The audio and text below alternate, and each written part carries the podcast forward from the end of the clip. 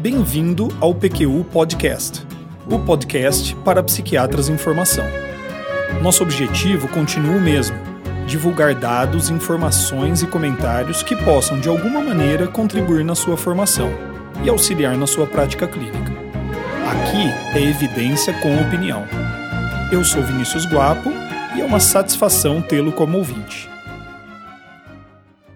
No episódio 48 do PQU Podcast, ao descrever um modelo de atendimento ao paciente agitado, passei rapidamente pelo processo de apaziguamento, ou em inglês, de-escalation. Prometi que voltaria ao tema, já que naquele momento não havia tempo para discuti-lo. Então aqui estou. Vamos olhar mais a fundo o que é, como empregar e quais as evidências que dão suporte ao uso do apaziguamento como ferramenta no manejo de pacientes agitados e potencialmente agressivos. Muitos ouvintes têm me contado que entraram no mundo dos podcasts através do nosso PQU Podcast. Pode ser que seja assim para você também. Comece escutando um podcast sobre um assunto específico, depois dá uma navegada pelos outros programas e descobre um mundo de opções. Notícias, debates, culinária, artes, vinhos, humor, a lista é longa. Clique em explorar no seu aplicativo de podcasts. Depois prepare os fones de ouvidos. Lavar louça ou dirigir para o trabalho pode ser muito mais divertido e produtivo do que você imaginava. O apaziguamento se refere ao processo explícito e colaborativo por meio do emprego de técnicas verbais e não verbais que buscam diminuir a agitação e o estado de estresse do paciente com o propósito de evitar agressão e violência e diminuir o uso de estratégias mais invasivas, como medicações ou contenção física. O termo de-escalation tem sido muito citado na literatura sobre o manejo de pacientes agressivos, e de uma certa maneira reavivou a pesquisa e divulgação de um conhecimento já antigo sobre como nos portamos diante de um paciente agitado. Se você já abriu um livro de urgências psiquiátricas, se deparou com uma lista de orientações básicas sobre como se comportar diante de um paciente agressivo.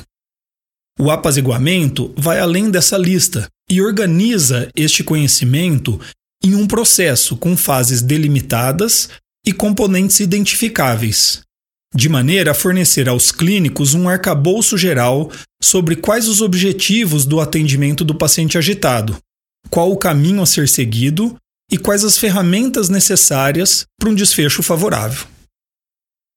No protocolo para o manejo clínico de agitação psicomotora, publicado em 2018 pela Associação Britânica de Psicofarmacologia e a Associação Nacional de Cuidados Intensivos em Psiquiatria desse mesmo país, o apaziguamento ganha destaque, para você ter uma ideia, segundo esse documento, 53% dos pacientes internados em instituições psiquiátricas no Reino Unido passaram por esse processo nas primeiras duas semanas desde a admissão.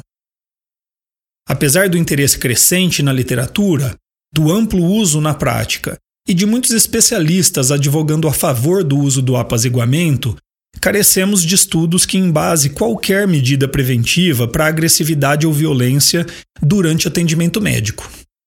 Gaines e colaboradores publicaram em 2017 uma revisão sobre o assunto. E de 17 ensaios clínicos controlados, apenas um, de Putkonen e colaboradores, havia incluído o conceito de apaziguamento entre suas medidas. O resultado deste ensaio clínico foi sim positivo, em diminuir o número de pacientes submetidos a métodos de contenção física e também os episódios de violência. Resultado esse, porém, ainda muito frágil, um único estudo. Outra fonte de dados de eficácia do apaziguamento são estudos que demonstraram a utilidade de alguma técnica específica, mas isolada do processo como um todo. Estes estudos nos dão boas dicas do que funciona e do que não funciona, mas não auxiliam na montagem de um modelo coeso e, portanto, de fácil divulgação e aprendizagem para lidar com pacientes agressivos. Daqui em diante, eu vou me valer de duas publicações. Uma de Lane Bowers, e outra de Holland Mix e Matthew Page, que propuseram dois modelos de apaziguamento que, em minha opinião, podem ser utilizados de maneira complementar. As referências para esses trabalhos você encontra no site www.pqpodcast.com.br. Só podemos entender o apaziguamento como um processo se identificarmos nele começo, meio e fim. Bowers descreve três etapas do apaziguamento com objetivos e métodos específicos: delimitar, esclarecer e resolver. Então, a primeira ação diante de um paciente agitado e potencialmente agressivo é delimitar esta ocorrência. Tornar a situação segura para você, para o paciente e para terceiros. Essa tarefa é mais difícil do que parece, pois na maioria das vezes você vai dispor de poucas informações sobre o que está acontecendo e quais as motivações do paciente. O que está ao alcance do clínico nesse momento inicial são cuidados com o local de atendimento. Diante de um paciente agressivo, dirija-se a ele com calma, segurança, respeito e clareza. Ofereça acompanhá-lo até uma sala de atendimento, que deve ser segura e sem objetos que possam ser usados em um ato de violência. Caso o paciente se negue, a alternativa é retirar outros pacientes do local onde ele está, rapidamente recolher objetos potencialmente perigosos e seguir com o atendimento ali mesmo. Sempre convoque mais membros da equipe, nunca tente manejar uma situação de potencial agressividade sozinho. Se considerar necessário, não hesite em convocar a equipe de segurança. Um outro detalhe importante durante essa primeira etapa, como também durante todo o processo de apaziguamento, é manter uma distância segura para você clínico e confortável para o paciente. Em situações sociais corriqueiras, um metro ou até mesmo um pouco menos do que isso pode ser adequado. Com um paciente agitado, multiplique isso aí por dois ou três. A segunda etapa do apaziguamento, Bowers descreveu, descreveu como esclarecer. E ele está se referindo à realização, então, de um diagnóstico da agitação ou agressividade. Dixon Page apontam que o diagnóstico psicopatológico do paciente, nesse momento específico, tem menor importância do que um bom diagnóstico situacional. É claro que saber se o paciente se encontra em um estado maníaco ou se tem delírios envolvendo a equipe médica pode sim ajudar no manejo imediato do paciente. Mas na maior parte das vezes, uma análise situacional oferece um entendimento muito mais útil ao clínico. Os autores propõem um modelo de análise de um incidente agressivo baseado em cinco fases sequenciais. Vamos lá. Fase 1: Situação. Então, se refere aos eventos que são foco de atenção do paciente imediatamente antes a uma reação agressiva. Um paciente internado em uma unidade de emergência pede para fumar no pátio do hospital. E um membro da equipe explica que é proibido a qualquer pessoa fumar nas dependências do hospital. Fase 2: Apreciação. As conclusões do paciente sobre as razões e circunstâncias da situação. O paciente entende a regra de não poder fumar nas dependências do hospital como injusta, autoritária e possivelmente toma a regra como algo pessoal. Eles não querem deixar que eu fume. Fase 3 Resposta emocional. Aí a gente está falando da emoção despertada no paciente a partir da apreciação que ele fez da situação, geralmente de valência negativa, por exemplo, raiva. Fase 4 Mecanismos inibitórios. São valores pessoais e ferramentas psicológicas que entram em ação para controlar comportamentos violentos. No nosso exemplo, o paciente pede esclarecimento sobre a regra. Argumenta, lembra-se de outros lugares que já frequentou e que era proibido fumar. Senta-se, tenta acalmar-se. Fase 5 Agressão. Aí a gente está falando do comportamento inadequado, inadmissível para a situação em questão e com potenciais riscos para o paciente e para terceiros. O paciente, por exemplo, corre em disparada para tentar fugir do hospital. Esse modelo evita que o incidente agressivo seja vista de maneira simplista. E, pelo entendimento de cada uma das fases descritas, instrumentaliza intervenções específicas para cada momento da progressão de um evento agressivo. Bem utilizado, esse modelo serve de embasamento para condutas que podem evitar o desfecho violento. Seguindo adiante nas fases do, do, do, do apaziguamento, resolver. Resolver é a última etapa e também o desfecho desejado do apaziguamento. Encontrar uma maneira segura de satisfazer o paciente, flexibilizando o quanto possível as regras sem quebrá-las. Imagine a seguinte cena muito comum na minha vida. A mesa do almoço está sendo posta e eu estou sentado na mesa, lendo uma notícia no meu smartphone. E a Giovana, minha filha de dois anos, que estava brincando na sala, sai disparada para a cozinha, dizendo que quer um picolé. Antes que eu possa reagir, a Luísa, minha filha de cinco anos, alcança a porta do refrigerador, abre e diz: Tem sorvete aqui. Eu paro de ler, mas não me levanto da mesa.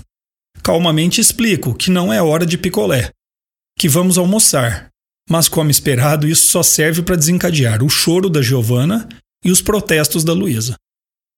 Finalmente eu abandono o smartphone, me levanto, vou até elas novamente, explico que elas não podem chupar um picolé logo antes do almoço e ofereço que brinquemos juntos com o novo jogo que a Luísa ganhou. Pronto. Nos sentamos no chão da sala e começamos a brincar. Elas estão satisfeitas e sem o picolé. É claro que em situações mais complexas você vai precisar de estratégia. Que isso não seja erroneamente interpretado como um conjunto fechado e rígido de táticas. Mas é possível sim elencar algumas ferramentas comumente eficazes na resolução de impasses e que podem, é claro, serem modificadas e adequadas para cada indivíduo ou situação. Vamos a elas. O ciclo crença-comportamento. Médicos e equipes possuem crenças, ideias preconcebidas sobre os pacientes, sobre suas reações agressivas e sobre as regras da instituição a este respeito. Pacientes possuem crenças, ideias preconcebidas a respeito da equipe médica, de suas práticas, do tratamento psiquiátrico em geral. O comportamento da equipe, assim como de pacientes, será em boa medida afetado por essas crenças. Um exemplo: crença da equipe: paciente bom é paciente dormindo. Comportamento da equipe: postura pouco simpática quando o paciente acorda durante a noite e vem até o posto médico querendo conversar. Crença do paciente: médicos e enfermeiros não querem trabalhar à noite, querem ficar no WhatsApp. Comportamento do paciente: irritação, insônia e potencial agressividade. A compreensão desse mecanismo permite ao profissional moldar seus comportamentos de uma maneira diligente durante o apaziguamento, em busca de melhores resultados. A melhor maneira de corrigir esses desencontros potenciais é com a promoção de reuniões frequentes de equipe onde essas crenças e seus resultados possam ser discutidos de maneira honesta e direta. A equação ganha-perde. Muitas situações que levam à agitação e agressividade nascem da percepção, por parte do paciente, de um conflito de interesses em que ele inevitavelmente sairá perdendo. No apaziguamento, o médico deve sempre que possível buscar reverter o resultado dessa equação para um que seja ganha-ganha. Um bom exemplo é quando o médico pode oferecer ao paciente agitado a opção entre o uso de uma medicação ou ajuda comportamental para que ele se controle. Neste caso, vale a pena ser explícito sobre o que se espera deste controle. Conseguir ficar sentado, não gritar, não sair do quarto, por exemplo. Muitos pacientes, depois de alguns minutos, acabam optando pela medicação, ao perceberem que não conseguem se controlar. Mas aí já livres da sensação de estarem perdendo uma disputa com o médico. Pacificação. Faz parte do nosso imaginário a ideia de que, em uma disputa, aquele que se acha em desvantagem pode recorrer apenas à violência para alcançar o que busca. Quem não ouviu? Há que endurecer, mas sem perder a ternura jamais. Frase nunca dita, mas atribuída a Che Guevara como parte da construção da imagem do revolucionário mítico. Ou, se for preciso, pegaremos em armas. Na relação entre o paciente e o médico não é diferente, e é papel do médico desconstruir essa ideia. A ideia aqui é, na verdade, mudar o foco do paciente da confrontação para a negociação. Uma tática útil, por exemplo, é o reconhecimento empático da queixa, muitas vezes indignada do paciente. Por exemplo, o paciente chega ao clínico e diz: Estou cansado dessa palhaçada, quero ir para casa. Vocês não têm o direito de me manter aqui. Respostas confrontadoras e, portanto, indesejadas seriam: Temos sim o direito de te manter internado, já que você não está bem. Ou ainda: Isso aqui não é palhaçada, isso é um hospital para pessoas que estão precisando. Já uma resposta pacificadora seria: Puxa, eu te entendo, não deve estar tá fácil. Vamos nos sentar e discutirmos onde precisamos chegar no seu tratamento para que eu possa lhe dar alta com segurança. Harmonizar objetivos. O paciente agitado com muita frequência se foca excessivamente na visão de que a equipe médica tem objetivos muito diferentes dos dele. Isso pode até ser verdade em algumas situações, mas o médico, durante o apaziguamento, deve mudar o foco para os pontos de concordância. Imagine também o seguinte cenário: paciente agitado já dando sinais de que vai ficar agressivo. O médico convoca a equipe de enfermagem e de segurança. E o paciente grita: Eu não quero ser amarrado. Parece-lhe familiar? A resposta imediata e honesta deve ser: Eu não quero conter você. Mas você precisa se acalmar. Sente-se e pare de gritar, para que possamos conversar. Beleza. Delimitar, esclarecer e resolver. Com isso em mente, já sabemos que o que caminho precisamos trilhar e que objetivos queremos alcançar.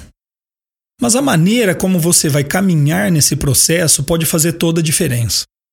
Apresentarei a seguir um conjunto de princípios sobre como se comunicar com o paciente e que deve esses princípios permear a conduta do médico durante todo o processo.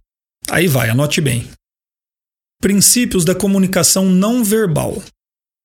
Evite posicionar-se cara a cara com o paciente. Um pequeno ângulo neste posicionamento pode diminuir a sensação de confronto. Esteja atento à sua linguagem corporal. Evite parecer autoritário, inseguro ou na defensiva. Esteja atento à sua expressão facial. Busque harmonizá-la com o conteúdo do que você está dizendo. Algumas pessoas podem descobrir que recorrente e inadvertidamente expressam ironia, sarcasmo, raiva em sua face e devem cuidar disso adequadamente. Eu já li que o Paul Ekman, grande pesquisador das expressões faciais, foi contratado para suprimir um sorriso recorrente no ex-presidente americano Bill Clinton, que diminuía sua credibilidade.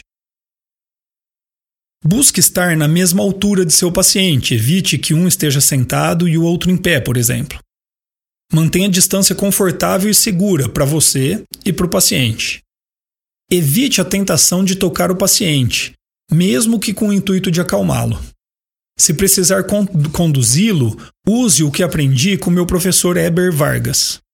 Mãos de ferro em luva de seda, ou seja, firmeza, segurança, com toque gentil. Use o contato visual de maneira diligente. Mantenha contato visual com o paciente, mas evite que seja prolongado e desvie o olhar de tempos em tempos sem constrangimento. Agora, os princípios da comunicação verbal. Atenção ao seu tom de voz. Como regra, cuide para que ele seja calmo, acolhedor, claro, expresse sinceridade, mas detalhe importante, com naturalidade. Seja claro e específico em seus pedidos. Evite formulações longas e complexas. Esteja preparado para ignorar ataques pessoais. Não assuma o papel de defensor de si mesmo, da classe médica ou do serviço hospitalar, por exemplo. Coloque-se como alguém capaz de resolver o problema em questão. Evite terceirizar o problema para o seu supervisor ou outro colega. Evite o uso de jargão clínico. Mostre para o paciente a inadequação de seu comportamento de maneira clara e respeitosa. você está assustando outros pacientes com seus gritos. Ou ainda, agindo dessa maneira, eu só posso supor que você está prestes a se tornar agressivo. Evite a necessidade de ter a última palavra da argumentação. Ufa, para variar, eu falei mais do que eu planejava. Mas antes de finalizar, não posso deixar de, abordar mais alguns pontos. Dixon Page propõe que o apaziguamento, como aqui descrito, seja um processo cíclico, em que o clínico esteja sempre atento a todos os elementos do processo, revisitando cada um deles repetidas vezes. O raciocínio cronologicamente linear entre as etapas delimitar, esclarecer e resolver é bastante intuitiva e lógica para o aprendizado do modelo de apaziguamento. Mas na hora da ação, as coisas são diferentes. Esteja em que etapa for do processo, com alguma frequência você deve revisitar as etapas anteriores, checando se há necessidade de novamente delimitar, esclarecer ou se é o caso de focar em resolver. Um outro ponto importante é reconhecer que existem limites para o que pode se alcançar com o apaziguamento. Outras medidas podem e são muitas vezes necessárias. Por fim, aprendi com os meus anos de prática que o local de excelência para o treinamento e aplicação do apaziguamento são os prontos atendimentos, unidades de emergência médicas e psiquiátricas, os hospitais psiquiátricos. Mas os procedimentos que eu descrevi são muito úteis também no atendimento ambulatorial, especificamente no encaminhamento de impasses clínicos. No consultório, com alguma frequência, eles me ajudam a lidar com situações do dia a dia. Espero que tenham gostado. Opiniões, dúvidas, questionamentos? Participe do nosso grupo no Facebook. Lá há espaço para discussões conosco e com outros ouvintes. Assine o feed do podcast.